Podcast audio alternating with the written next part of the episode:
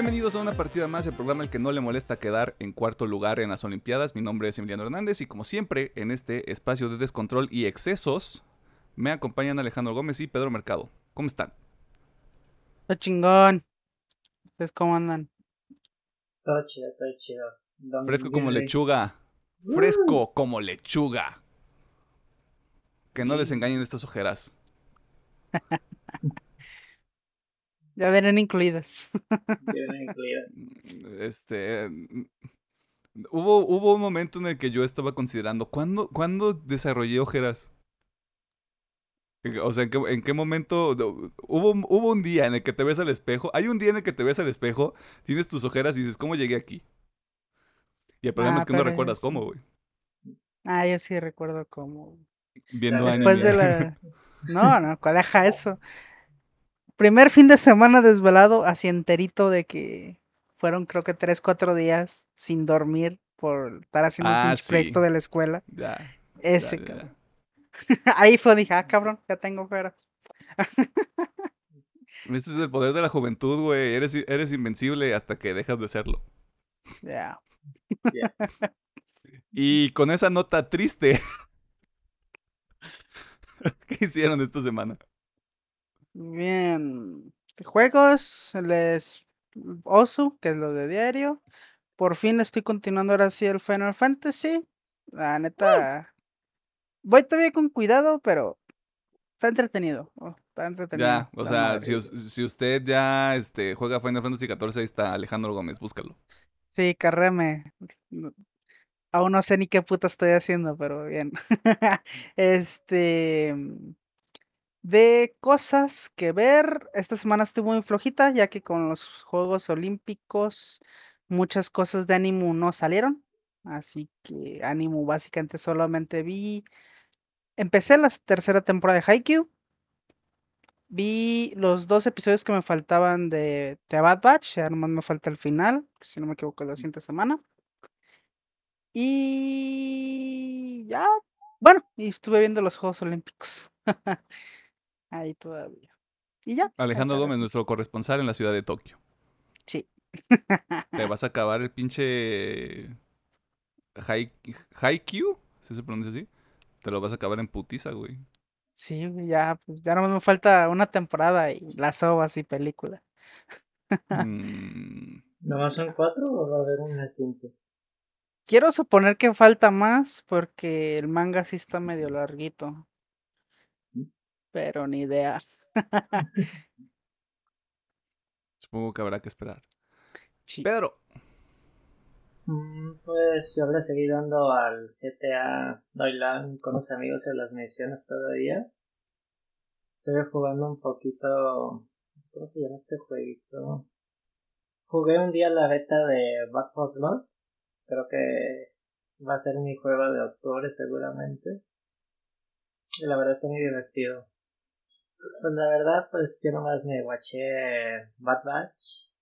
Y también me vi un poquito de los olímpicos. Yo me aventé lo que fueron los los clavados. Está interesante. Bien. chingón. Yo como se los declaré la otra ocasión, es como de yo no entiendo los clavados, yo no entiendo varias disciplinas. Obviamente yo no soy un deportista, eh, por lo que no, no entiendo como cuál es el parámetro. Pero obviamente las personas que están ahí tienen demasiado talento. Eso no, eso no lo puedo yo, este, negar de ninguna manera. Eh, esta semana, bueno, ver el tema, ver el tema de la semana. Eh, el domingo que grabamos el episodio 20, que usted ya puede ver. Fuimos a ver Viejos, la película del señor Shamalama Ding Dong. Eh, fuimos yo y Pedro, porque Alejandro no nos quiere a veces.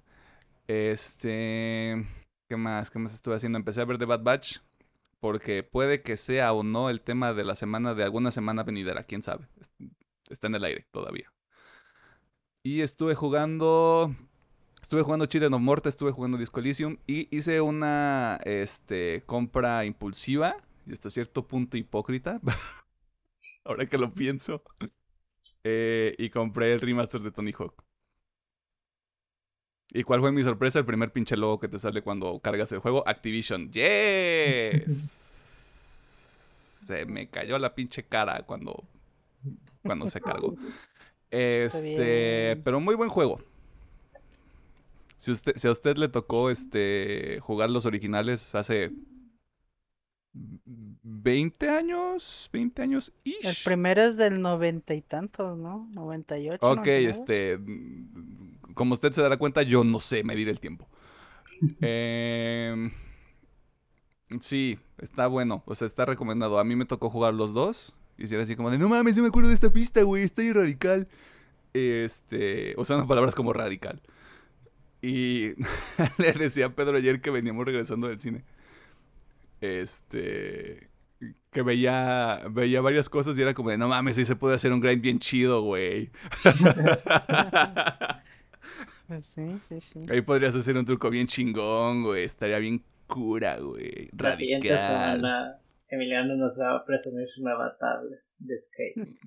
Güey, por un, por un momento dije, no, no, no, ya no puedo, no, ya no puedo, güey, ya. O sea, ya. El, decli- el, el, el pick para hacer eso ya pasó. Porque de hecho, por culpa de esto, también estuve viendo los Juegos Olímpicos, pero me enfoqué en la final de skateboarding varonil. Y era como de, yo no podría hacer eso, Ah, bajo, nin- bajo ninguna circunstancia. bien. Pero estaría chido. Ok, Sí, sueños frustrados, pero no vamos, no, no vamos a profundizar en eso hoy. tal vez, tal vez este, del episodio 200, de acá, sueños frustrados del staff. Eh, ¿Algo más que recuerden? ¿Algo más que Mm. quieran compartir? Es el tema de la semana. Yo ya lo vi el viernes. Nosotros ayer. Nosotros ayer sábado, usted si está viendo esto en domingo, pues fue hace mucho tiempo también. Sí, también. Digo, si está viendo esto el miércoles, bleh. me estoy dando cuenta mucho de esto, no sé hablar. Nadie aquí sabe Tengo hablar.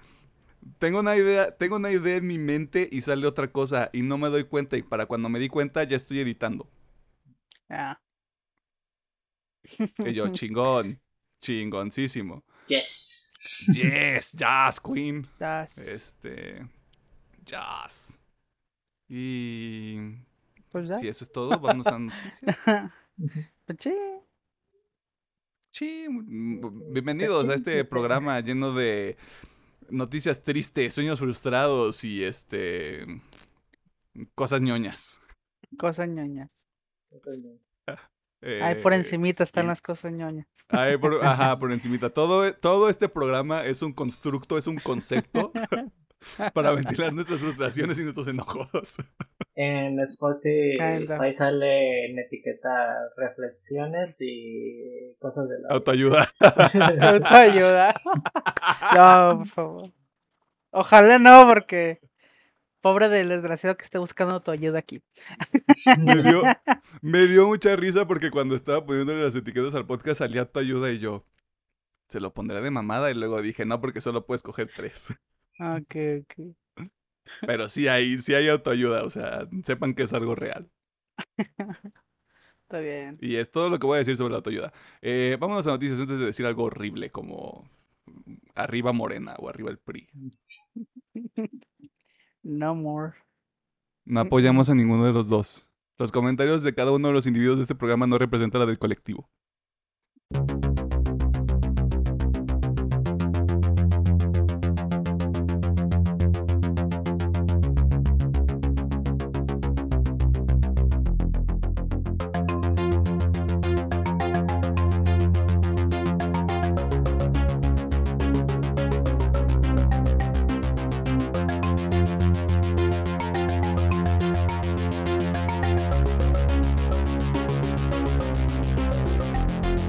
Nos encontramos en la sección de noticias donde te ponemos al tanto de las cosas más interesantes que suceden en el mundo del entretenimiento, la cultura popular y demás cosas ñoñas, además de nuestras frustraciones.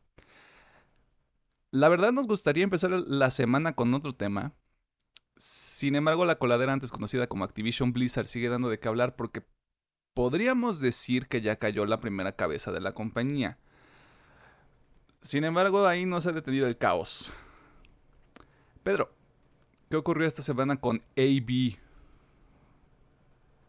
Bueno, para comentarles, los 2.000 trabajadores siguen en huelga de forma virtual o presencial, lo cual sí, eh, esto sí va a ser algo que tal vez posiblemente sigamos hablando en las siguientes semanas. Pero ya cayó el señor J. Allen Brad como presidente de Blizzard. En el transcurso de esta semana se informó de la junta directiva de Activision Blizzard que este señor ya no sería el presidente de la división Blizzard, por lo cual ha llevado a la especulación de que ya están empezando a rodar cabezas importantes, pero de igual manera, uno de los señores de esta empresa, Bobby Kotick, dio interesantes declaraciones que se pueden tomar tanto para bien o para mal de lo, lo sucedido en este momento en Activision. Nomás voy a citar dos pequeños párrafos de lo que él habló, porque de una entrevista muy larga. Quiero comenzar por dejar en claro que, que a todos no hay lugar en nuestra empresa donde se tolere la discriminación, el acoso o trato desigual de cualquier tipo. En ninguna parte apreciamos, muy, apreciamos mucho a los empleados actuales e interiores que se han presentado con valentía en los días pasados y recientes y quiero reiterar los compromisos que hemos hecho con vosotros. Hasta aquí todo muy bonito, pero aquí está la doble moral. Y luego dio otras interesantes palabras. La gente será responsable de sus acciones con todo lo que está sucediendo en la empresa, ya sea de la parte de la huelga y de los el montón de gente que de gente horrible que ahorita es una lista enorme que eran acusadores, abusadores de trabajo, etc. A lo que cual podemos decir que este señor como que tiene muy doble moral y no sabe realmente cómo tratar con la huelga de sus empleados y a lo cual yo creo que esto va a durar un buen rato.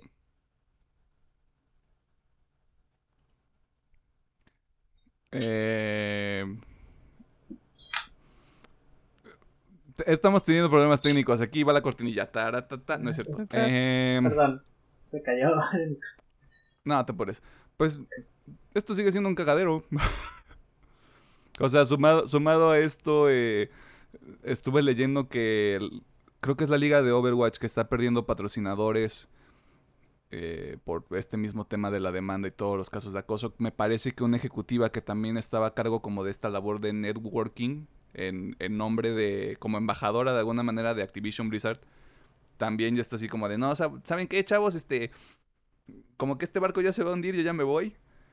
Eh, y siguen saliendo más, más cosas, o sea, sobre todo este tema de abuso y de acoso al interior de la compañía. O sea, desafortunadamente les va a tocar tener la lupa encima de aquí hasta que o, el juicio suceda y haya este, una sentencia clara para quienes estén involucrados, o se lleve esto hasta las últimas consecuencias, las que sean este, dichas repercusiones, ¿no? Pero pues aquí vamos a andar duro y dándole a este caballo muerto llamado Activision Blizzard.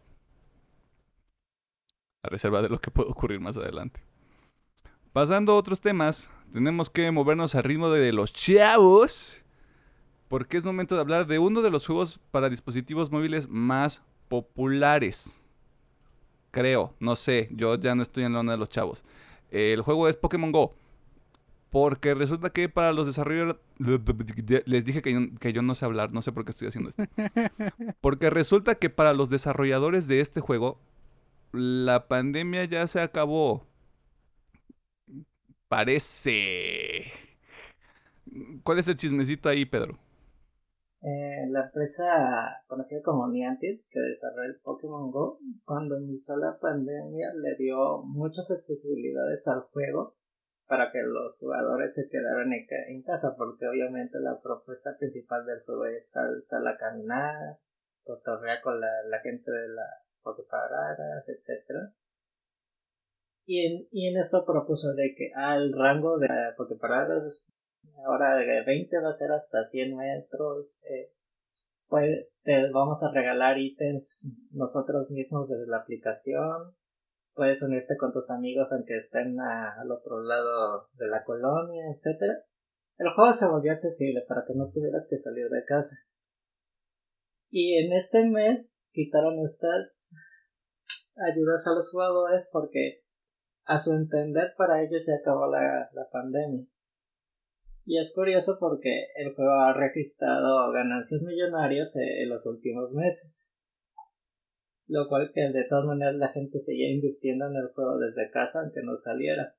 La polémica es de que se acaba de dar una nueva variante del bicho en Estados Unidos y está reingresando los encierros en ciertas partes de Estados Unidos. Estaría aquí en México, estábamos valiendo madre en otros, este, en varios estados otra vez, y así pues en todo el mundo, chavos. Y pues el reclamo de los jugadores que creo que no era el momento de quitar estas accesibilidades para los jugadores, por lo que ahorita quedaron algo mal parados frente a sus, sus consumidores. Niantic, ¿dónde está? O sea, las oficinas, ¿no? o sea, no es, no es como de ¿dónde, está esta persona que se llama Niantic? Me atrevo a decir Estados Unidos. ok. O no sé, la neta. Creo que eran europeos, a lo mejor. No sé. ¿Cuál es el perro problema aquí, güey? O sea. Eh, San Francisco, California, sí. Está ah, no, bueno, no, sí, a mí ya me están vacunando, la pandemia ya se acabó, güey. Como a mí ya me vacunaron. Como a mí ya me vacunaron. Me imagino que el resto de los países se mueve a este a la misma velocidad que Estados Unidos, una de las potencias mundiales, ¿no? O sea. Es que varios influencers se han unido a este movimiento, varios jugadores están haciendo campañas, sí, contra Niantic, medio de redes sociales para que se den cuenta que ahorita no es la mejor decisión que están tomando para sus jugadores. Y por lo tal, creo que es totalmente aceptable que se haga esto porque pues, no todos estamos vacunados.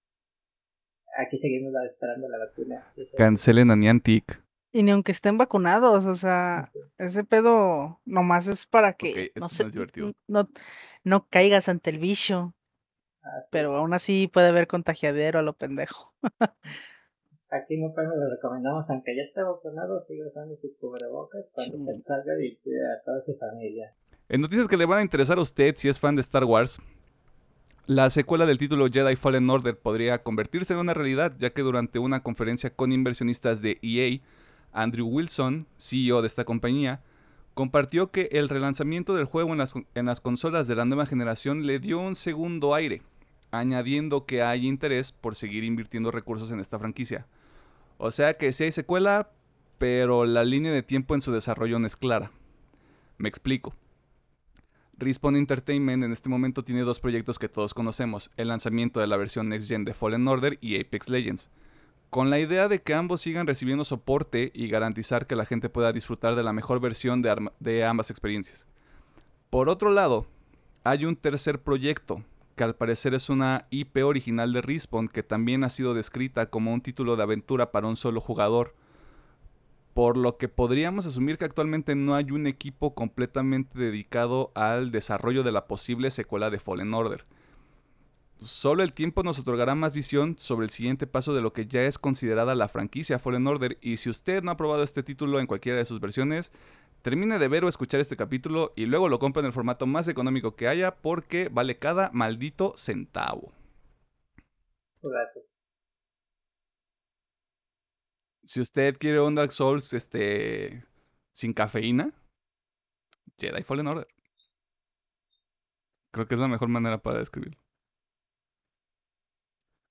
Hablando de propiedades intelectuales con fanaticadas que despertaron de un sueño eterno, por medio de Twitter, la cuenta oficial de la serie de El Señor de los Anillos, que está siendo producida por Amazon, publicó su primera imagen oficial y en este momento cedemos los micrófonos de este espacio a nuestro fan y especialista del mundo del Señor de los Anillos, Alejandro Gómez. Especialista es un título muy fuerte. Dejémosle. Conocedor, conocedor. Ni, ni eso, porque no, o sea, no soy tan letrado. Simplemente. O sea, si tiene dudas, si tiene dudas sobre el Señor de los Anillos, escriba a Alejandro. O a Pedro, creo que él contesta mejor. Pero sí. Este, no sé, pero ellos dos, o sea, yo no tengo ni puta idea de qué está pasando. Pero bueno, pasando a la noticia, que sí, el pasado lunes, como bien lo comenta Emiliano, desde lo más profundo de, del abismo, se levantaron todos los fans de la Tierra Media, incluyéndome, ya que sí, eh, la cuenta oficial publicó la primera imagen después de mucho tiempo de espera. Eh, y pues la imagen no vino sola, sino que también llegó con varias noticias alrededor de esta imagen. Eh, si hablamos un poquito de la imagen, la verdad no hay mucho, eh, simplemente se ve muy bonita. Lo más interesante, como digo, son las noticias que llegaron. la primera noticia fue la tan esperada fecha de lanzamiento, la cual será el 2 de septiembre del 2022. O sea, hace un añito y un mes más de espera, pero bueno, ya casi, ¿verdad? También anunciaron... el, el 2021 se está pasando rapidísimo, ¿eh? De hecho, así que otro añito que es. pero bueno, eh, también confirmaron que la serie va a tener, tendrá una publicación semanal y se liberó una pequeña hipnosis que dice así. Este nuevo drama épico trae por primera vez a las pantallas la legendaria segunda edad de la historia de la Tierra Media de J.R.R. Tolkien. La serie empieza en un momento de paz relativa, miles de años antes de los eventos narrados en El Hobbit y El Señor de los Anillos, y sigue a un reparto de personajes conocidos y nuevos a medida que se enfrentan al temido resurgimiento del mal en la Tierra Media. Eh, esto sí fue como que lo más relevante. Los fans, por lo que leí, están esperando más novedades para este diciembre, ya que sería el 20 aniversario del estreno de La Comunidad del Anillo, la primera película. Así que pues sí. Eh, y pues, en teorías locas hay un chingo. Si, si se quiere meter en este pedo, nomás métale ahí eh, un poquito a rebuscar y va a haber chingo de teorías. ¿Me estás diciendo que los fanáticos de diversas propiedades intelectuales generan teorías sin fundamento nada más basados en una imagen y una sinopsis? No, la gente no hace eso. Pues sí tienen fundamento. Pero Por eso dije especialista y no te gustó. Pero no es porque yo lo diga, es porque yo lo leí. o sea, estoy repitiendo lo que otro güey dijo. Mira, yo no sé, o sea, yo solo me leí El Hobbit, me rehusé a ver las películas porque eso es, una tontería ampliar un libro de 150 páginas este, a tres películas de tres horas cada una. Y de hecho, eso también se me olvidó. También, de hecho, confirmaron que la estética iba a parecerse más a la trilogía original, a lo que hizo este Ah, se me olvidó. Peter Jackson. Peter Jackson, exactamente. Que van a, van a respetar bastante lo visual que él había hecho. Pues sí, porque lo que rescataba mucha gente de la trilogía de Peter Jackson era esto de estamos grabando en locación, güey, este, que se vea como lo más orgánico posible. Sí, sí, sí. Que sí, que sí te dé como esa vibra de esta es la Tierra Media, está bien cabrón, güey. Pero basado en un espacio real, lo cual está chido. Entonces, septiembre 2 del 2022, en Amazon Prime Video. Exactamente. Y pues no esperen nada. Yo, les doy esta recomendación. No esperen nada en el 20 aniversario de la Comunidad del Anillo. Es todo lo que les voy a decir. Pues mira, podría ser porque ya acabaron las grabaciones. O sea, van a tener casi, casi más de un año de en postproducción. Que sí lo veo por o sea, sí, por la pura imagen sí lo veo. O sea, sin pedos. güey, ¿qué haces que esta imagen que es nada más un cuadro de toda la, perra serie, güey? Es, así como de, señor, nos tomó tres meses hacer un cuadro. nos tomó tres meses hacer, spoiler, los árboles de atrás. ¿no? spoiler para la gente que sepa, para mí es como de los qué? Bueno, los entes, porque, porque luego me van a regañar los fans. Ya sé que no son árboles, pero a Chile parecen árboles. ¿Tú tienes miedo de que te regañe alguien y no nos escuche la suficiente gente como para que alguien nos regañe? Todavía. Le bien he dicho, este pedo puede ser viral en cualquier momento, sin, sin deberla ni temerla. A Chile, háganos virales, güey. O no, ¿saben qué? No soy su papá, hagan lo que quieran. Este, entonces, pues, septiembre 2, 2022, en Amazon Prime retraso de un año, hay sinopsis, hay imagen y la gente está emocionada. Vuelta loca. Sí. Vuelta loca. por este regresar a la Tierra Media por algún motivo que yo desconozco completamente. En este programa de Cosas Vírgenes no puede faltar lo que sea que estén haciendo DC y Marvel con sus diversos proyectos de cine y televisión. Por lo que regresamos con nuestro especialista de El Señor de los Anillos, Alejandro Gómez. Bien. Por el lado de Marvel, eh, tenemos nuevas imágenes de Christian Bale interpretando el personaje de Gore, o el asesino de dioses, como le quieran decir. Este. Que estará en la película de Thor Love and Thunder. Eh, la neta se ve medio raro, pero pues esperemos a verlo con la postproducción ya ahí bonito. A ver qué tal. A ver está. qué tanto efectillo le meten. Y en el lado DC tenemos la confirmación de que el actor Xolo Maridueña, espero haberlo pronunciado bien, eh, mejor conocido por su papel en la serie de Cobra Kai, será el encargado de interpretar al héroe Blue Beetle, del cual se va a tener una película en solitario que, como supongo que muchos llegarán a, a, a pensar, esta producción va a llegar a HBO Max en un futuro cuántico, porque no hay fecha. Al igual, y pues es una es, es parte de los esfuerzos po- de HBO por llenar más su catálogo, eh, junto con Bad Gear y creo que hasta están por ahí ponderando una serie de Gordon, el comisionado, así que no sé, Mm, sí, es ya cierto. se están volviendo locos en, en, H- en DC, pues con todo este pedo. Ajá, en DC. Porque pues está Gotham. O sea, ¿para qué Ah, quieres una serie de Gordon? Pregunta, Pero, pues- ¿esa está en HBO o no? Max. ¿En cuál? Sí, en esta va a llegar Gotham. HBO Max. Sí. Ah, no, No, pero. no sé. No, Go- Ah, Gotham. Gotham. Gotham sí creo está, que ¿no? es de CW. Pero creo que sí está, pues es propiedad de DC. La verdad, no sé. Te la debo, pero ahorita te la investigo. Este, ahorita le retomamos el DAT. Su llamada es muy importante para nosotros. Por favor, esperen la línea. Eh, pero entonces, de alguna manera está confirmado también la película de Blue Beetle. Sí, está el Blue Beetle Lo cual en solitario. está. Lo cual se me hace muy raro. Bueno, como que quieren también juntar. No, o no sé, no sé qué putas quieren hacer. Pero también por lo que estoy viendo, quieren utilizar a los sidekicks. Porque pues ahí está Bad Gear.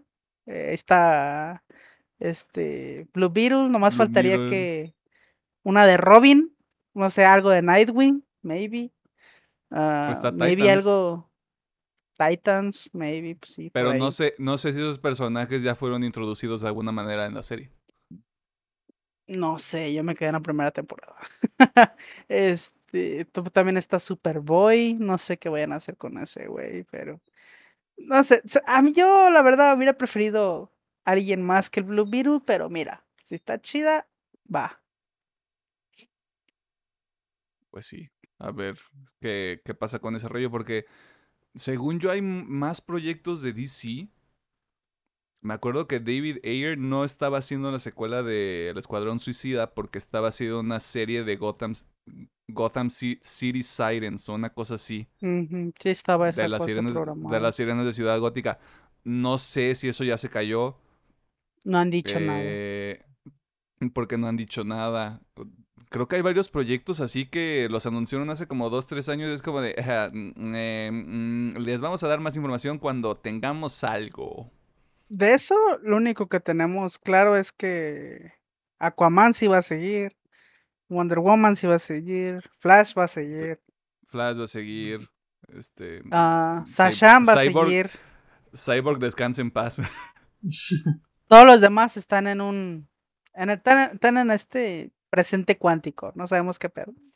Mm, Ahí este, habrá que tener el, el ojo pelado, mano, para ver qué está pasando, Ah. ¿no?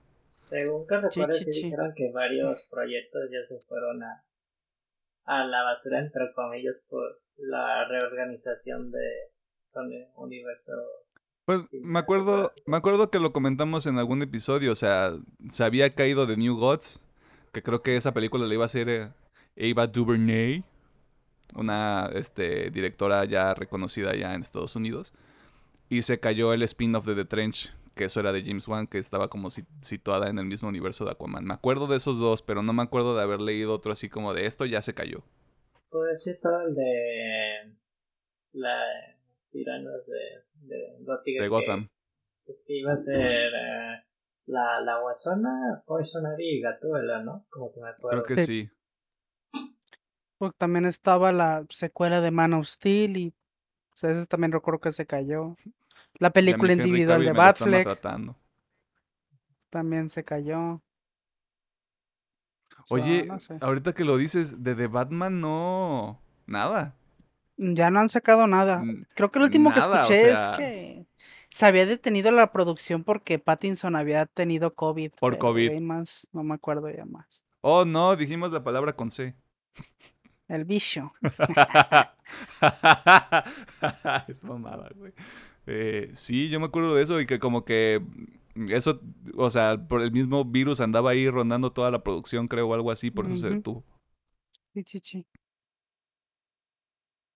Así que, pues DC anda haciendo un cagadero y Marvel anda así como de aquí andamos, bro, nos andamos tomando una chela y grabando cosas. Maquillando, maquillando con pintura gris a Christian Bale, claro que sí, cómo no. Sí es gris, ¿no? O sea, se veía gris en las fotos. Sí. Y prótesis y toda la madre. A ver si no. Este es un chiste que me. que escuché en otro contenido. Pero pues a ver de qué manera este. se mentalizó para interpretar a una persona de ese color. A un ente de ese color, porque ya ves que es muy. es muy actor del método, ¿no? A ver qué, qué este, aptitud creativa desarrolló para ese cotorreo. Al área 51, por el Ay, huevo. Has hecho un cafecito con un marciano ya con eso. Cámara, bro, aquí andamos, eh, todo tranqui. Ahora quiero destruir a los dioses. En los talleres de, de esta semana tenemos un segundo avance para Venom Venom Let There Be Carnage, o aquí creo que es Carnage Liberado, no sé por qué, que nos muestra un poco más de Cletus Cassidy, el villano de esta cinta, y que al parecer saldrá el próximo 16 de septiembre aquí en México.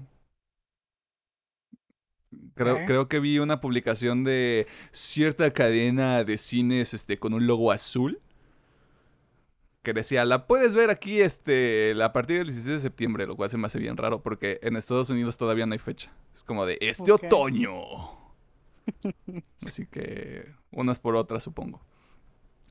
Un candidato personal a tarea de la semana es Kate, película original de Netflix donde Mary Elizabeth Winstead interpreta a una asesina a sueldo que es envenenada y tiene 24 horas para encontrar a la gente responsable antes de morir. O sea, John Wick en mujer pero este sí se ve, sí se ve así como de, ah, sí, sí se ve chido, güey.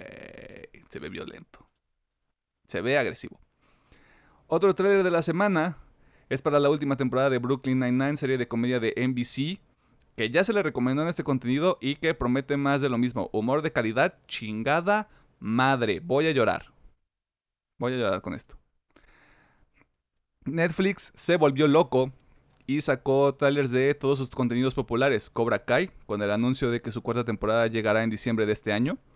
La Casa de Papel, que estrena la primera parte de su última temporada el próximo 3 de septiembre. Y Stranger Things, revelando que la cuarta temporada sale hasta 2022 porque el cierre de año está canijo, mano.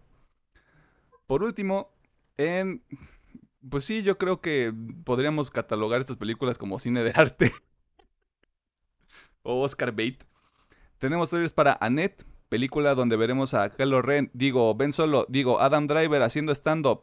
Eh, Cry Macho, la más reciente película de Clint Eastwood, un hombre que aparentemente se rehúsa a morir. Y Together, película donde James McAvoy y Sharon Horgan evalúan su relación en los tiempos del bicho horrible. Eso suena divertidísimo, güey. ¿Cuál es el trailer de la semana? Otra vez hay varios, pero solo por esta semana voy a elegir uno. Y voy a decir Nine Nine. I don't give a shit other things. Nine Nine. sí, sí, sí. Yeah, boy. Yo A ver qué dice Pedro. No, yo digo cinco, güey. Sí, yo ya estoy mentalizado. Yo digo que la de mi compa el veneno con su amigo carnicería. Me la Matanza. trail. Matanza. Matanza. pues, a ver, otra vez, ¿cómo está este pedo? Nah, yo me voy por Kate, Brooklyn Nine-Nine. Y vi el de Together y me llamó mucho la atención porque sí es como... O sea, sí es... Sí tiene como esta sensación de película, pero también hablan directamente a la cámara como en algunas secciones. Y se me hace, se me hace interesante cómo, va, cómo van a hacer funcionar esa dinámica. Así que yo rescato esa parte. Y eso fue todo en la sección de noticias. Si se nos olvidó alguna nota o eh, te interesó alguno de los temas que platicamos durante esta sección, pues ya sabes que está la sección de comentarios en YouTube. O está en nuestras redes sociales. Por favor, síganos en TikTok. No sé qué, yo no sé qué chingados estamos subiendo en TikTok, pero ahí también nos puede dejar comentarios. Y Pedro tal vez le responda. Sí. Eh, mm, yo ya no entiendo ya nada de la vida. Este, vámonos al tema de la semana porque qué suicida el tema de la semana, ¿no? Qué horrible, qué horrible este manera de meterlo así con calzador. Este, ya, tema de la semana, vámonos.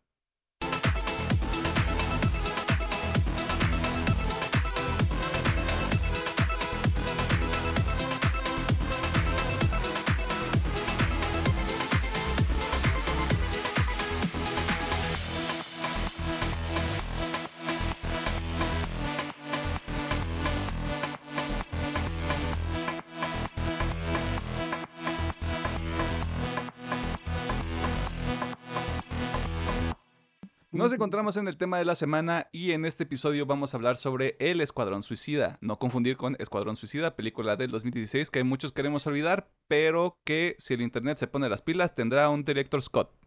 El poder está en sus manos, amigos. No, por favor, no. Oye, no te pongas de detractor. El director Scott de Justice League estuvo bien. Pero porque tenía a Zack Snyder atrás.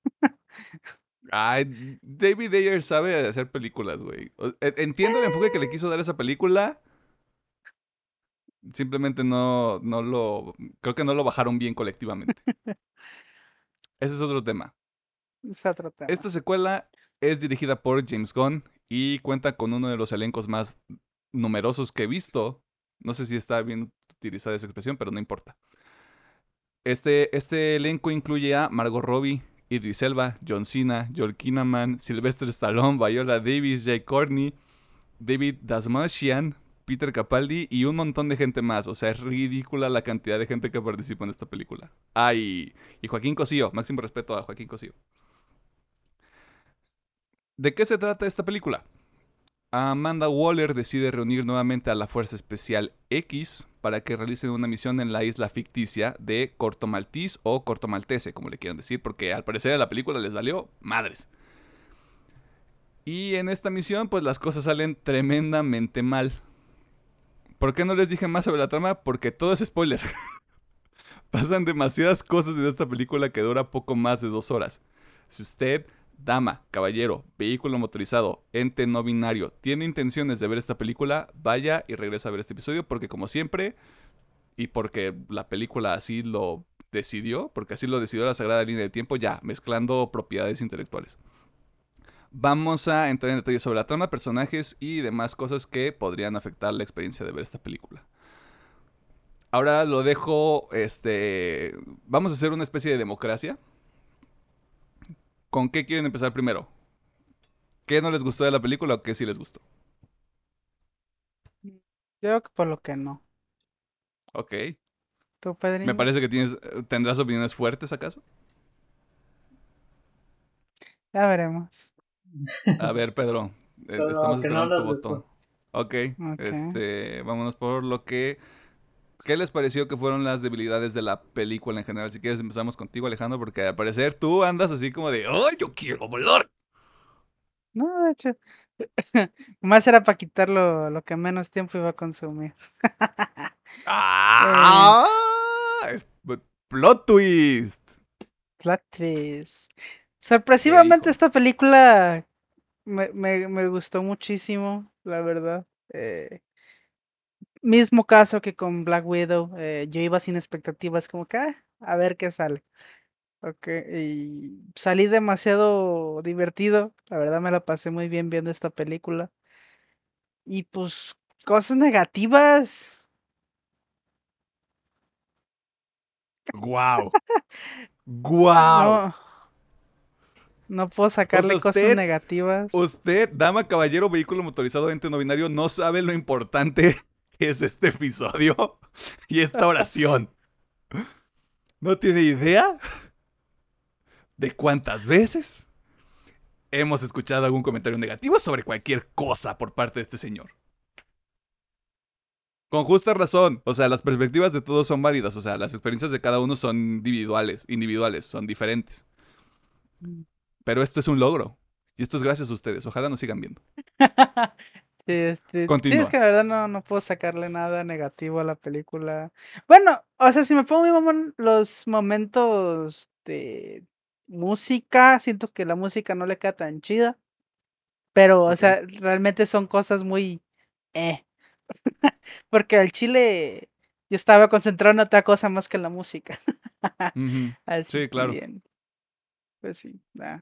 La verdad no, no puedo sacarle nada negativo. ¡Guau! ¿Tú, Pedriñe? Estoy, estoy anonadado. Creo que es importante mencionar lo que dice Alejandro cuando algo nos gusta mucho, pues la neta, ¿para qué sacarle lo, lo negativo? Y pues como experiencia de que clásica, ¿no? Te gustó algo y de repente te sale un video en YouTube, eh, agujeros en el guion o X cosas. Dices, No sabes qué, voy a dejar pasar esto y me quedo con mi opinión propia para... Tengan su criterio, más que nada. Bueno, lo que no me haya gustado es que creo que en ciertos momentos tiene que una otra escena random que me cortó la, la experiencia de ¿qué? ¿Qué acaba de pasar? Y eh, yo no, sé, no les dejará mentir, creo que sí se dio cuenta de que en una en otra parte ya me quedé de ¿what? ¿Qué acaba de pasar aquí? Pero de ahí en más, también un poquito de la música que pues estaba chida la música, porque digo que no, no es como que me afectara tanto. Más que nada, nada, nada, pues son momentos what the fuck que decía, ¿por qué hiciste esto? ¿Por qué me mostraste una escena totalmente ta ta ta ta ta, ta con estas circunstancias y de repente me sales con esta cosa, señor Gon? No lo entiendo. Porque está Pero- loquito. Posiblemente. Pero pues, eso sería como mi punto negativo. Momentos muy random. Ok. ¿Tienes alguno en específico? O sea, puedes entrar en detalles, ¿eh? O sea, la gente advertida estuvo. Y, ah, bueno, sería este, disculpa el nombre, el, el nombre de los lunares, se me fue el nombre. Ah, el Polka Dot Man. Porque creo que su, su chiste de la madre me dio algo de cringe, así de... Cringe, Ok. Sí, Porque sí, sí. Más sí. que nada la primera escena cuando están como en el escuadrón y Ajá. a todos los visualiza como su madre y es de... ¿Qué? Creo que eso sí me sacó de onda. Dije, ¿por qué? ¿Por qué esto? Más que nada yo, yo creo que ese sería como de mis momentos que más me sacaron de la inversión de la película. Ah, también el de Harley Quinn. De acá me Mm. pones una escena súper romántica. de Ah, sí, sí, claro. Claro, claro. encontró Sí, su, sí. digamos, su príncipe. Y luego es de. Y de. ¿Eh? Cierto, cierto. Voto también por esa. Ahorita ni, ni pedo. no- Si iba a ir impune la película, pues sí es cierto, esa, esa escena sí no le veo. ¡No! Qué bueno que me acordé. O sea, es, está gracioso, pero al final. Maldita sea, es no que debí preguntar. No.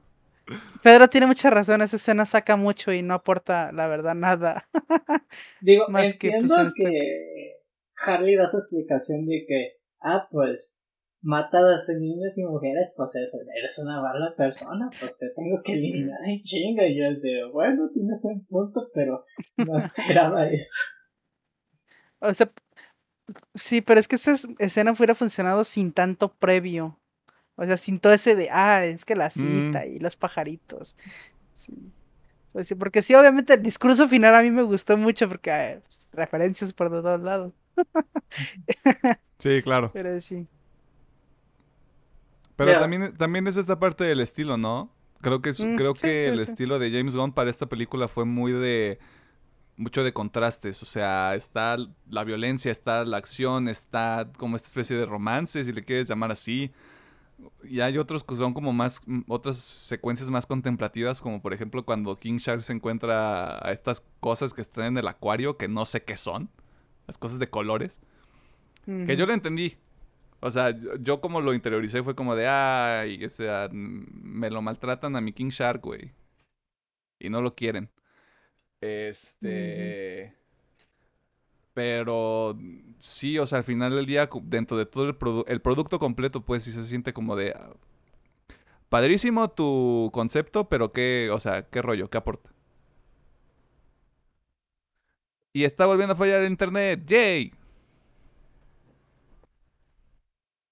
No, pero con él sí se está cortando un poquito. En el audio se va a escuchar de este, bueno. poca madre.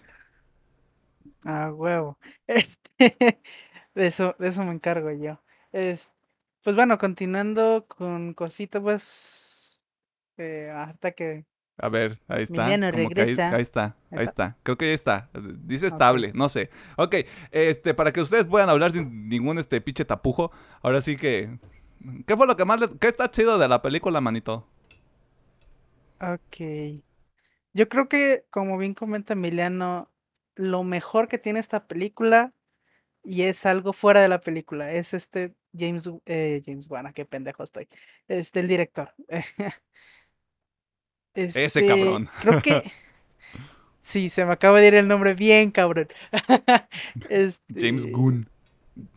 James Gunn, cierto, el Gunn, el señor Arma. Este,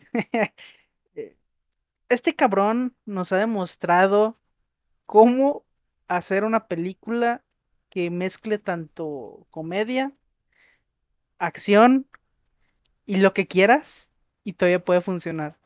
¿Cómo? Entendiendo bien qué personaje estás usando, qué historia quieres contar y haciéndolo de la forma que pues más te sale. Así que obviamente esta película tiene mucho la esencia de James Gunn, la verdad. De hecho, por ratos incluso te da la misma vibra el- los guardianes. Obviamente son temáticas muy diferentes, pero hay ratos en que da la misma temática. Y pues obviamente todo este trabajo es gracias al director.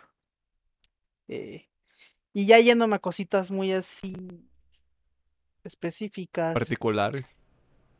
Me gusta mucho los personajes, algo que no pasó en la, en la pasada. Siento que aquí, como digo, el director sabe bien qué personajes está usando. Eh, por ejemplo, el güey de los lunares. es- Se podría decir que es como un secundario, carnal. Eh, eh, además, yo como lector de cómics, bueno, hace un chingo que no leo, pero como ex lector de cómics, ese personaje yo ni lo recuerdo. Y dije, a lo mejor está inventado de la película. eh, o es un súper secundario, güey. Este, Wow. pero al hacerlo este personaje con poderes ridículos, pues al personaje lo hace ver súper ridículo. Por bien Pedro lo hice, poniendo sus pinches mommy issues. Y muchas escenas de él son muy ridículas. Y es como, pues sí, porque el personaje es ridículo en sí, güey. Eh, obviamente me gusta mucho King Shark.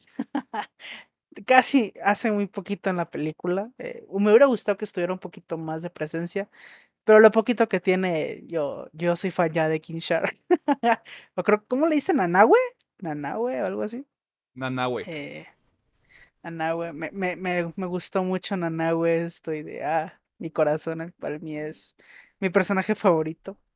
Eh, pero igual, Idris Elba se luce bastante aquí con su personaje, eh, porque incluso tiene esa pequeña evolución. Bueno, más que evolución es esta interiorización de que, ah, sí, pues, siempre sí soy bueno y yo me creía el cuento de que era malo, pero siempre sí, sí tengo mi corazoncito y quiero a la gente. Mi corazón es delicado. Incluso John Cena, que al chile yo no soy fan de John Cena. Me gustó su participación aquí. No será el mejor actor. Eso nos queda bien claro, pero lo hace bien.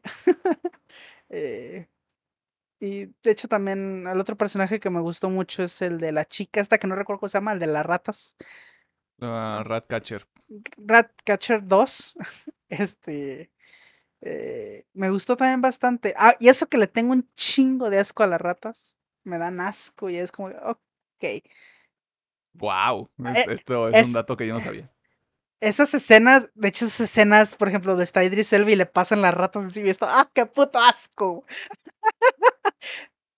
Pero bueno, este. Igual me hizo olvidarme un poquito de mi asco a las ratas por de que, ah, mira, está bonita su historia, ¿no? O sea, cómo utilizó estos animales a su favor. Por cierto, el eh cameo ahí de cierto director de Marvel, ¿eh? eh bueno, Tete, el buen Waititi ahí apareciendo. Eh, es en cuanto a personajes, la historia la verdad está muy sencilla con sus plot twists, la neta. Sus plot twists creo que también le dan muchísimo valor porque no te espera, o sea, creo que oficialmente podemos decir que el Capitán Boomerang es un meme viviente. Mm, Ese güey creo que Fácil va a aparecer en todas las películas de Suicide Squad y solo va a tener un solo propósito, que va a ser morir en la escena principal. en la escena inicial, perdón. Pero Boomerang no murió en la anterior.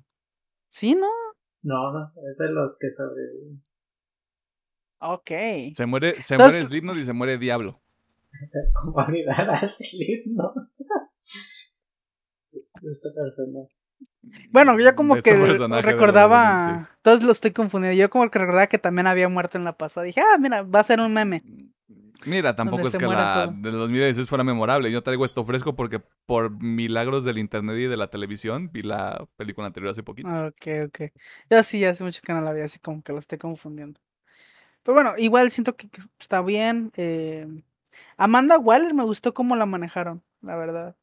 O sea, sigue siendo este ente súper malévolo, pero ya más caricaturizado y me gustó. Que sí, ya soy malvado, pero pues, mañana tengo un partido de golf y pues tengo que practicar, ¿no?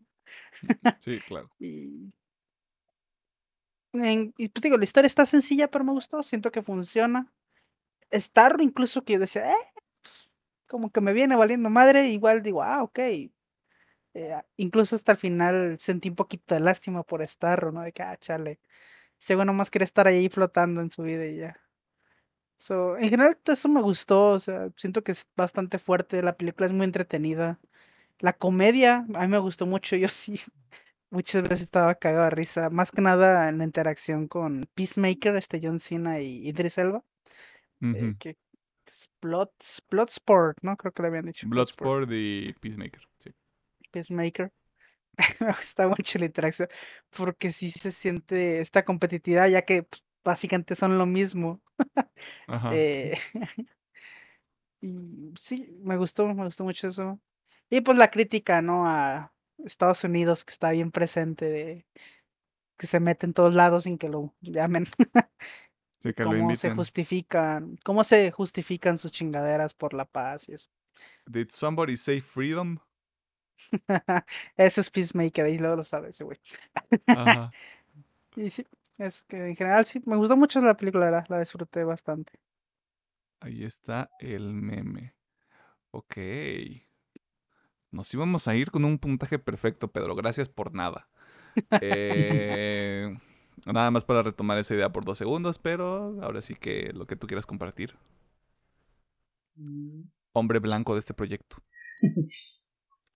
Creo que literal cuando inicia la película dije, ah, pues va a haber una super escena de acción y veo a todos los personajes valiendo madres de, ah, sí le está haciendo honor al nombre y según yo ni en los cómics están así de que valen tanto cacahuate.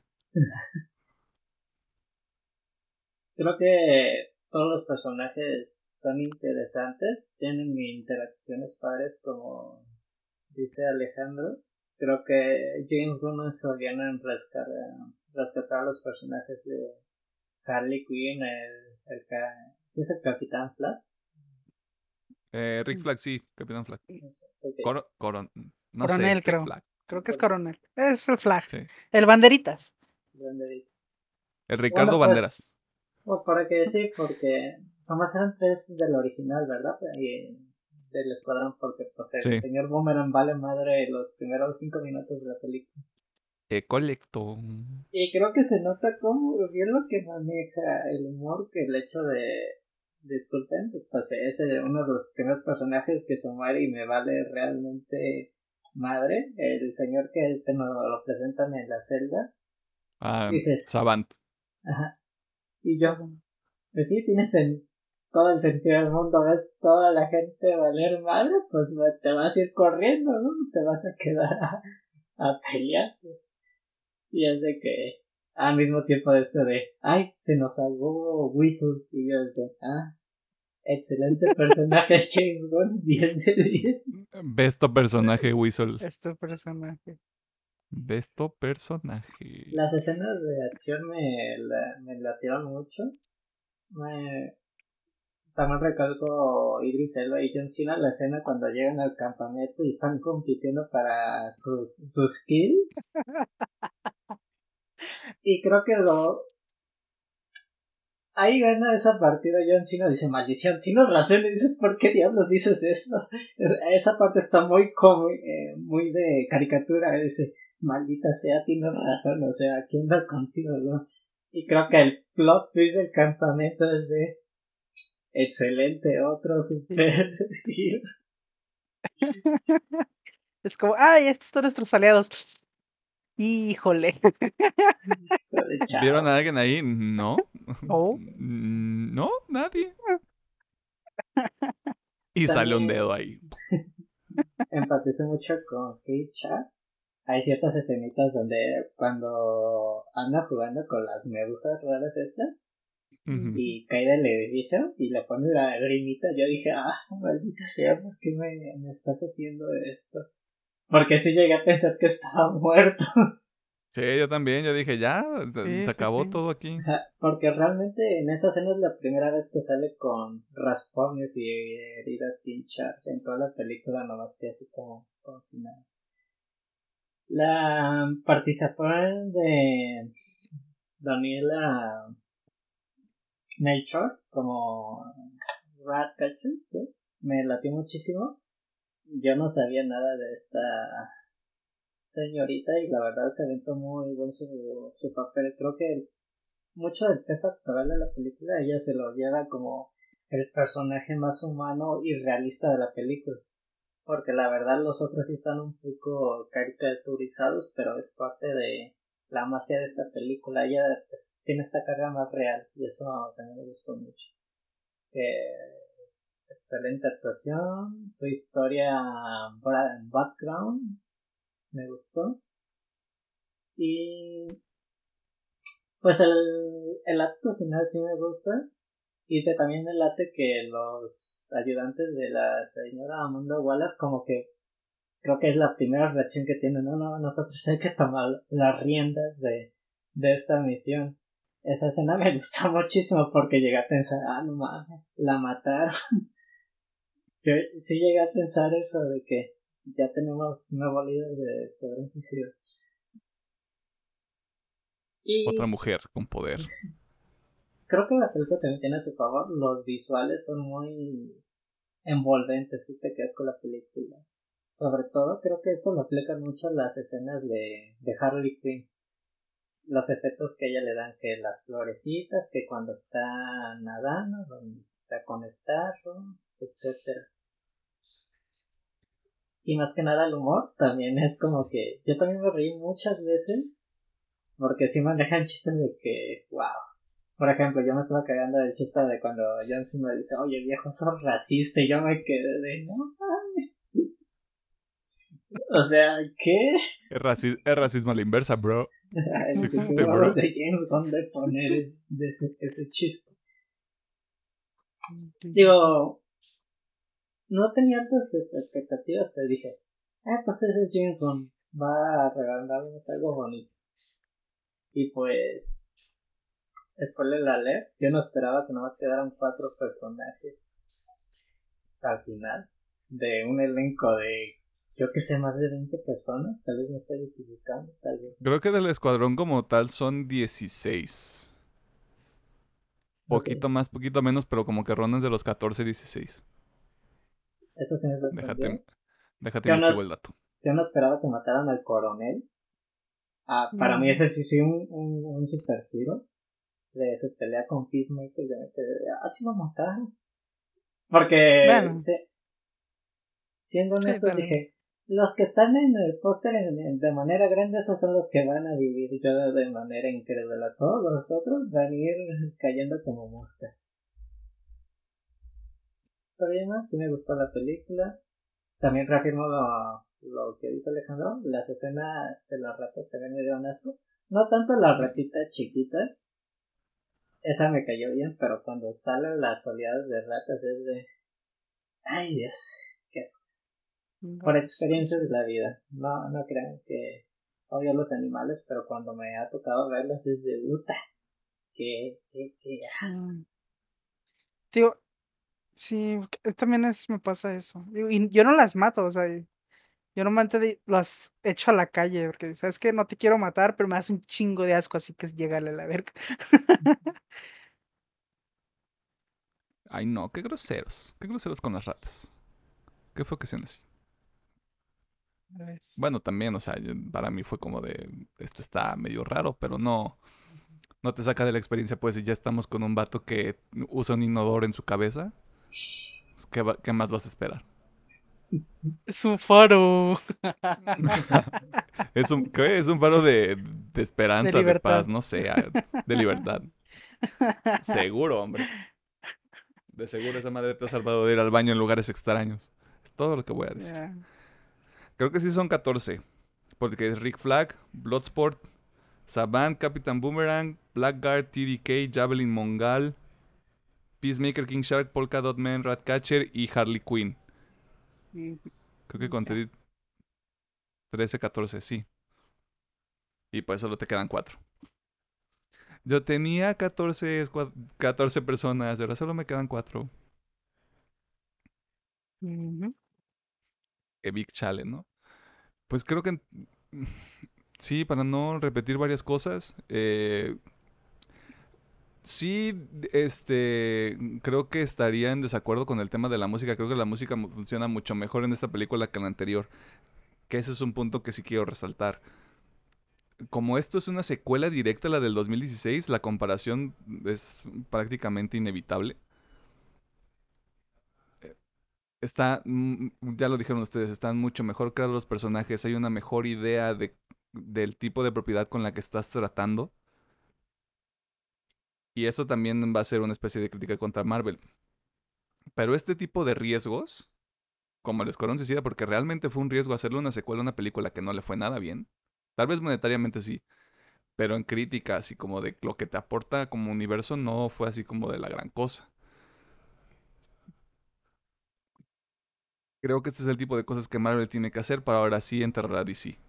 Porque si DC se va por este lado y sigue sacando el Escuadrón Suicida, eh, Joker, que yo sé que no, es, no está ahí como dentro de ese mismo ecosistema. Pero si las propuestas de DC van a tener este otro aire más, más adulto, más maduro, más, más vamos a explorar este otro lado que Marvel no hace, les van a comer el mandado en ese sentido lo cual está bien. Porque sabrías que vas a DC para experimentar otro tipo de cosas que no es el MCU.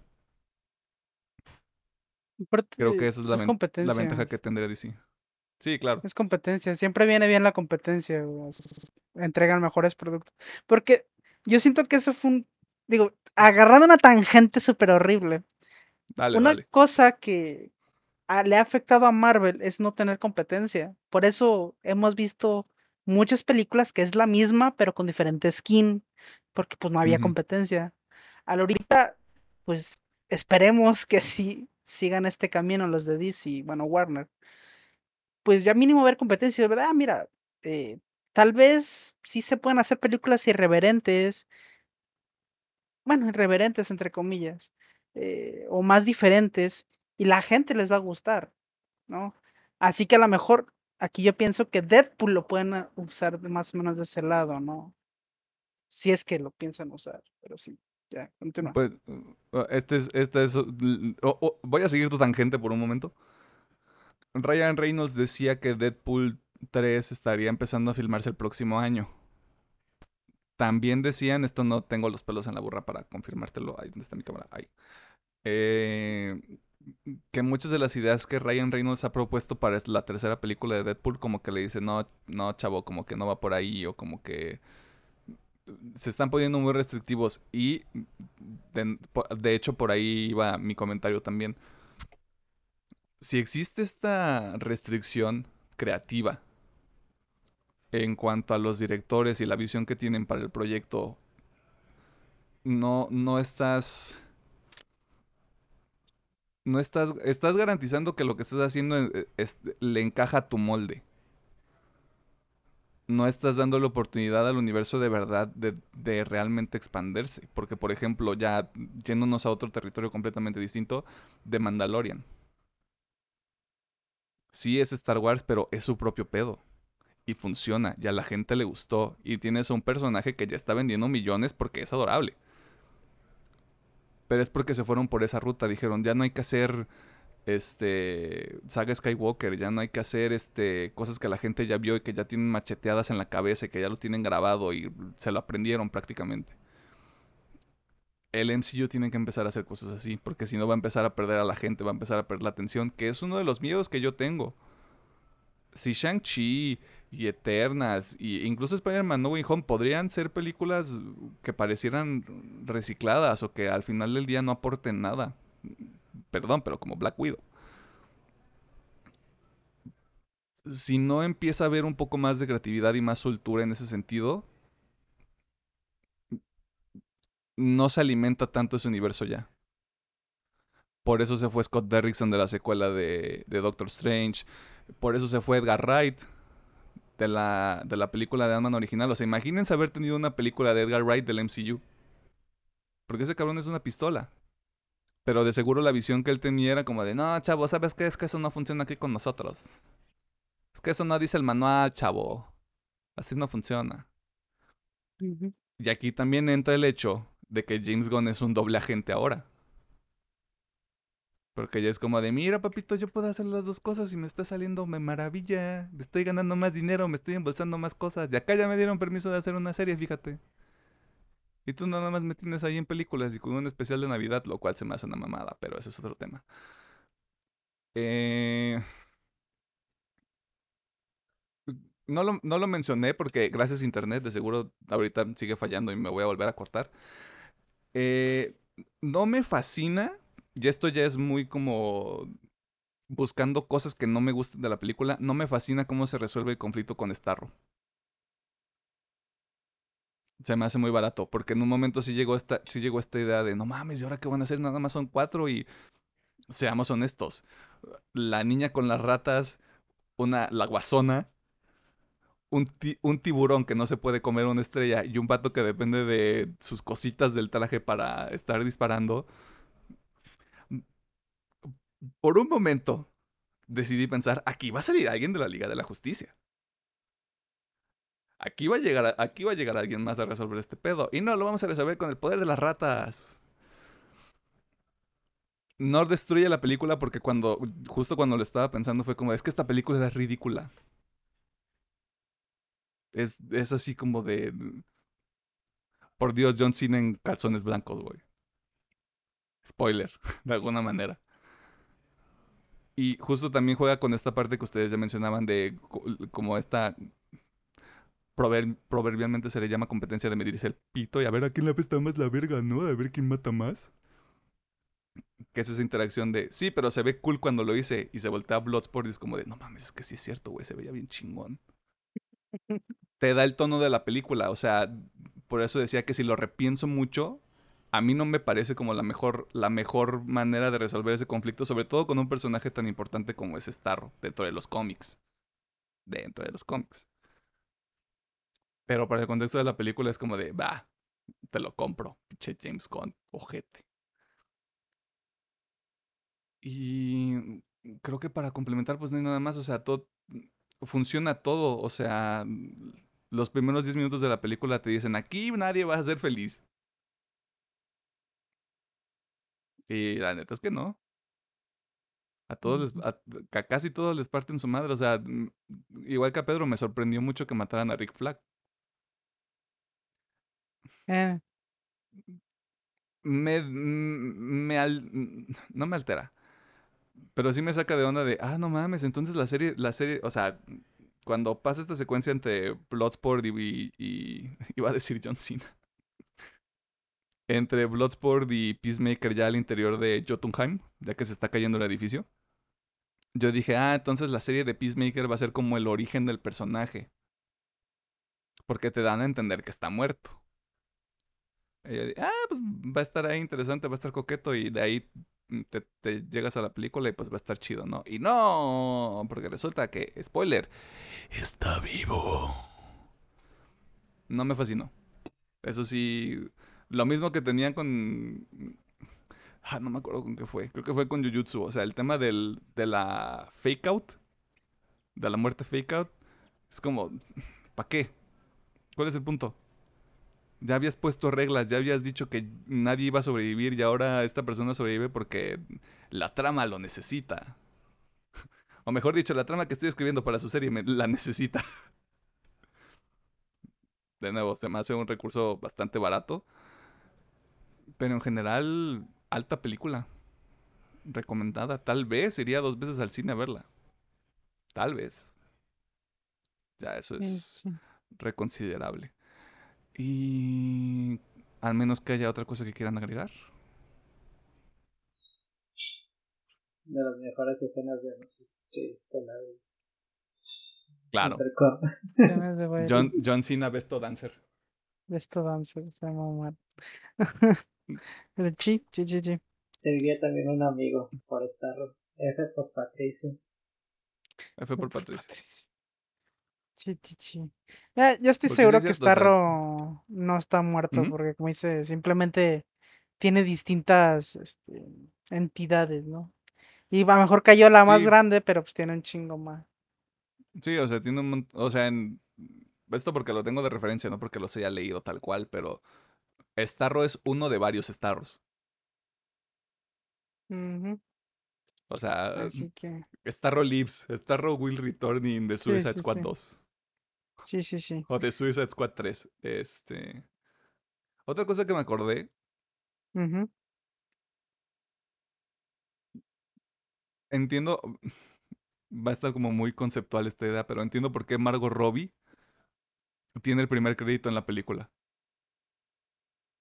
Porque si viste Aves de Presa, bueno, si sufriste el tormento que fue ver Suicide Squad de 2016 y viste Aves de Presa y ves esta película, dices, ok, ya, me queda claro. Hay, hay, hay, ya hay una especie de viaje si le pones mucha atención y te dedicas a, a enfocarte en las partes que son importantes para el personaje, dices, ok, ya.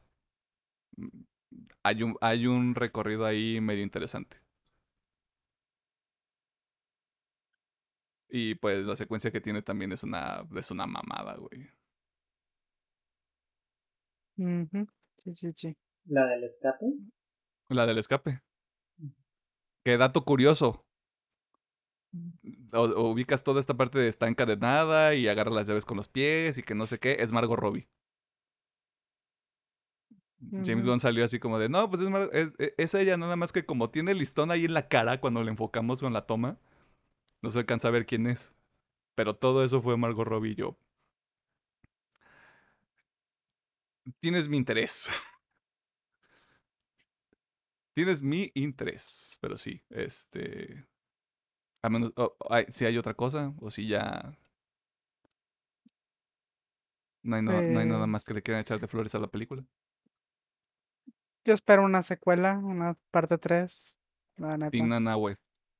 Team Nanahue. Sí, súper chingón Nanahue. Bueno, pues. a resaltar, creo que igual que en Guardianes, agarró personajes tal vez, en mi caso para algunos muy desconocidos, y al, final hace que te empatices con ellos y que te caigan bien, así que te voy a decir, pues ya no queda nadie de la escuadra, pero si el señor quiere, va a checar todos los cómics de DC dijo, ah, esto agrego la, para la próxima película de Va a agarrar a los más inútiles y vámonos. Sí. Condiment Man. Pues más. Suicide Podría ser. Obviamente ya depende del señorito Will Smith. Podría regresar Will Smith. Esto, creo que con James Gunn de atrás podría ser una buena película. incluso tan está este. Ay, ¿cómo se llama? Manganielo. El Manganielo con Deathstroke. Ah, Deathstroke. Oh. Ahí podría salir también algo muy interesante. Es que si lo piensas, sí puede, sí puede regresar gente de la primera, puede regresar Will Smith, puede regresar este. Katana, puede regresar este Killer Croc. Y no sé quiénes más quedan. Enchantress no va a regresar porque, pues. Papá. Eh, Harley Quinn está ahí. Según yo, y Rick Flag está muerto, así que F en el chat. Pues eso también estaría interesante. ¿Quién sería el líder entre Deadshot y Bloodsport? Mm. Deadshot. bueno, yéndome por los cómics, Deadshot. Yéndome por los ah, cómics, Deadshot, pero ahorita en la película yo creo que. De hecho, sería una muy buena interacción ver esos dos güeyes, ver cuál. ¿Cuál jalaría otra, más? Otra vez, otra vez Deadshot, digo, otra vez Peacemaker, Bloodsport. Pero esta vez sí es así como de los dos tienen muy claro cuál es el pedo. Con capitanía, un Iron Man, Capitán América. al final vuelve a llegar John Cena a, joderles el liderazgo. Me intriga mucho esa serie. Me intriga mucho qué van a hacer con esa madre. Pero eso es para el futuro cuántico. Estos fueron estos comentarios. vamos a hacer. Vamos a hacer un poco de ASMR para cerrar esta sección. Estos fueron nuestros comentarios sobre el Escuadrón Suicida de James Gunn. ¿Estás de acuerdo? Si no estás de acuerdo con alguna de las cosas que dijimos en este episodio, pues está la sección de comentarios, está YouTube, está también el carro ese pasando en putiza loca, quién sabe por dónde. Tal vez nos esté escuchando, tal vez sí, todo depende de eh, el dios del audio. Y pues vámonos a la sección de recomendaciones para cerrar este desmadre.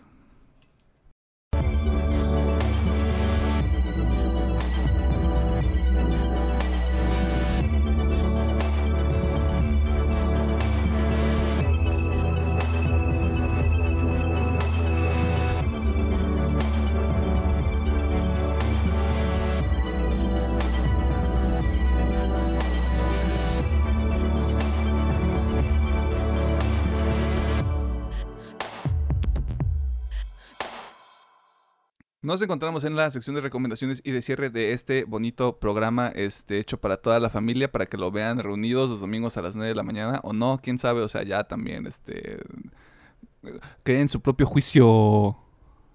No se dejen manipular por la tele. Televisa te idioti. Eh, no es cierto, ya. Este. ya saben que en esta sección a nosotros nos gusta pensar que nuestro marco referencial y las cosas que disfrutamos son mejores que las del resto de la gente. Es correcto, somos elitistas. Eh, pero Pedro más, porque es blanco. Así que, ¿qué vamos a recomendar esta semana? Aquí yo solamente voy a recomendar una rolita, que es la de Monster, de la banda que también ya hemos mencionado aquí, Paris. Eh, esta canción me gustó muchísimo también. Eh, es algo completamente diferente de lo que la banda hace. ahora metieron un poquillo de trap, obviamente con su estilo, pero pues, sigue siendo trap. está buena. De hecho, lo comentaba Pedro, algo que hacen ustedes. El video musical de esa madre sin pedos puede ser este un concierto de danzas interpretativas. Pero está buena, está buena la rolita. Perry sigue siendo muy buena música. Y ya. Ok. Monstruo. de París. Monstruo de París. De París, París, Francia. ¿Dónde es? París, Texas. Pero te corresponde ahora dar tu recomendación. Eh, yo les voy a recomendar, para empezar, una cancioncita que se llama Mayday de Cold Rain. Vio El Señor Río de Crystal Lake, si no lo conocen, alta banda de metalcore, totalmente recomendada. Y pues para hacerla también la conectación, que es una canción de un grupo japonés, por si no les llega a latir.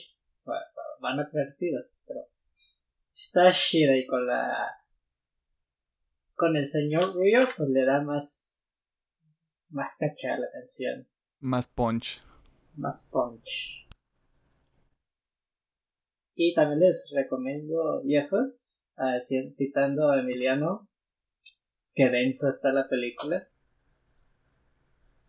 Yo digo que sí es totalmente recomendable es un thriller muy entretenido. Lo que pasa en la película te mantiene entretenido.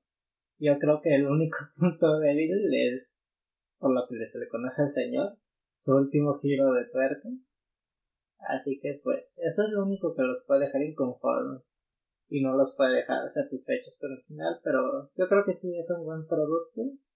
Sí vale la pena irse a, irla a ver al cine con las medidas de salubridad necesarias muchachos.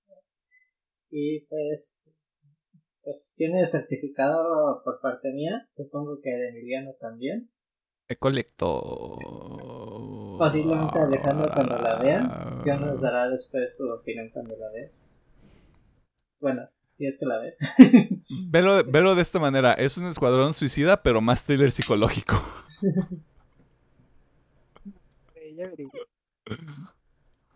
Ah, y por último voy a recomendar otra canción que se llama Old Blue de Freddy. También es una canción japonesa y lo que me latió de esta banda es que son como que el Vampire, el Vampire Weekend de Japón.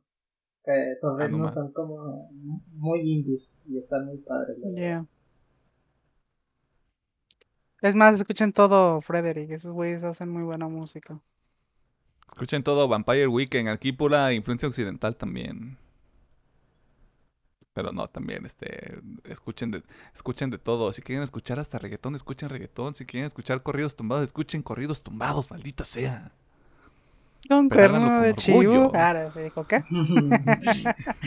Nada, sin comentarios. Todo lo que diga Alejandro sobre los nar... Na, na, na, na, na, na, na, na. Es su responsabilidad.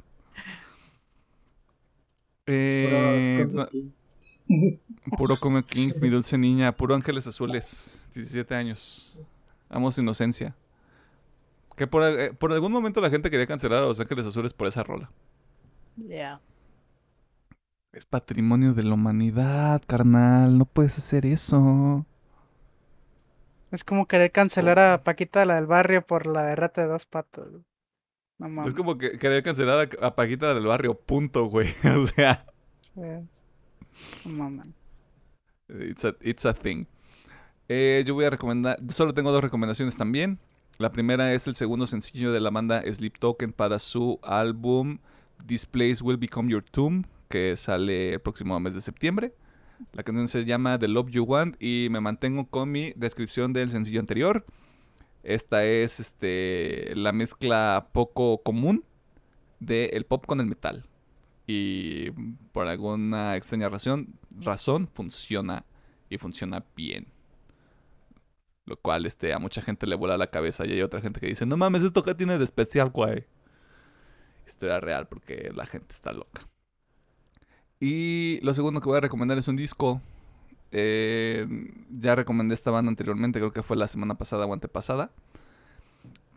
Pero, así como lo decía con Slipknot, hay discos en particular que marcan una época. Suena muy dramático, yo lo sé.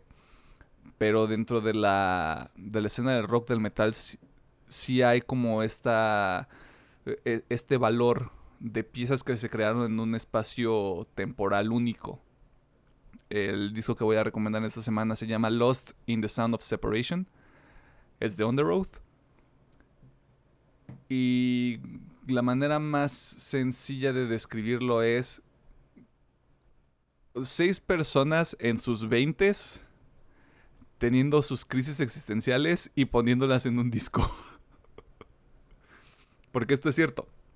O sea, el, vocalista principal que se llama Spencer Chamberlain lo, lo, describía muy bien. O sea, en ese momento tenía una situación de abuso de sustancias.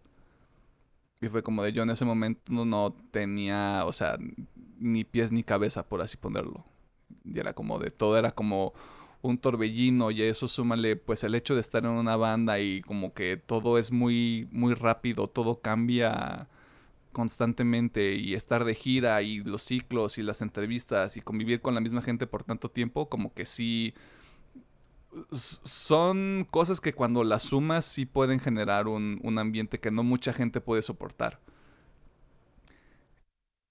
Y se nota mucho en este, en este álbum. Sé que suena, suena muy conceptual cuando la gente dice eso. Yo, yo, yo también lo veía así, pero creo que una vez que tienes ese contexto dices, claro, o sea, hay muchas cosas aquí que sí reflejan una sensación de qué chingados está pasando, qué chingados estoy haciendo, qué, está pasando a mi alrededor. O sea, está, está muy interesante. Y aparte, pues es On The Road, o sea, de nuevo, una de las bandas que dentro de esta escena del metal alternativo, bro, que son obligatorio. Mínimo escucharlo, darle una oportunidad, porque a partir de eso entiendes por qué muchas bandas hacen lo que hacen actualmente o hicieron lo que hicieron en ese momento. Para que se entienda pronto, es como de nosotros ponemos tendencias, bro. Antes de que las tendencias fueran. Antes de, la de que la palabra tendencia fuera utilizada de la manera en la que es actualmente. Pero sí, eso es. Eso es todo. Es Lost in the Sound of Separation. Gran, alto, alto disco, gran disco, este, gran banda. Y a menos que se les haya ocurrido alguna otra recomendación, pues creo que esta es la despedida. Adiós, amor. Me voy de ti, esta vez para siempre. O sea, no para siempre, sino hasta la otra semana. Tampoco sean dramáticos. Bueno, si, si mi internet me deja también, ¿no? O sea. Entonces se pone pendejo. Aquí, muchas gracias por escucharnos y por sintonizarnos cada semanita. Máximo respeto. Se les agradece mucho. A todos ustedes porque vamos a empezar a ser incluyentes. Feliz día de la semana, que sea donde nos estén escuchando. Feliz miércoles, y si no nos está escuchando en miércoles, pues sí, feliz día de la semana. Y como tal vez si nos está escuchando el miércoles, pues ahí viene la quincena otra vez. Porque el 15 cae en domingo, creo. Sí. Y a, menos de que usted trabaje en un lugar donde dicen, no, pues aquí les vamos a pagar nada más el 15 y el 30, bro. Pues le mandamos una F sota.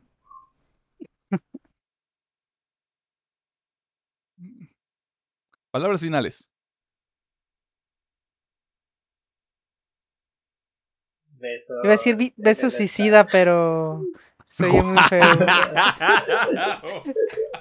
Iba a decir eso, pero soy muy feo. ¿Sabes a quién, ¿Sabes a quién le gusta el beso suicida? ¿A quién? A los emos. Boom. Ya sé. Pero los emos, Besos en el... los, emos se convirtieron en los hipsters. Besos en el Anahui. Wow. Gran, alta, alta frase, alta frase. Nos vamos con eso. Este. muchas, gracias, muchas gracias por todo. Nosotros vamos a no hacer nada en domingo. Bueno, ojalá y no haga mucho hoy. Bye. Bye.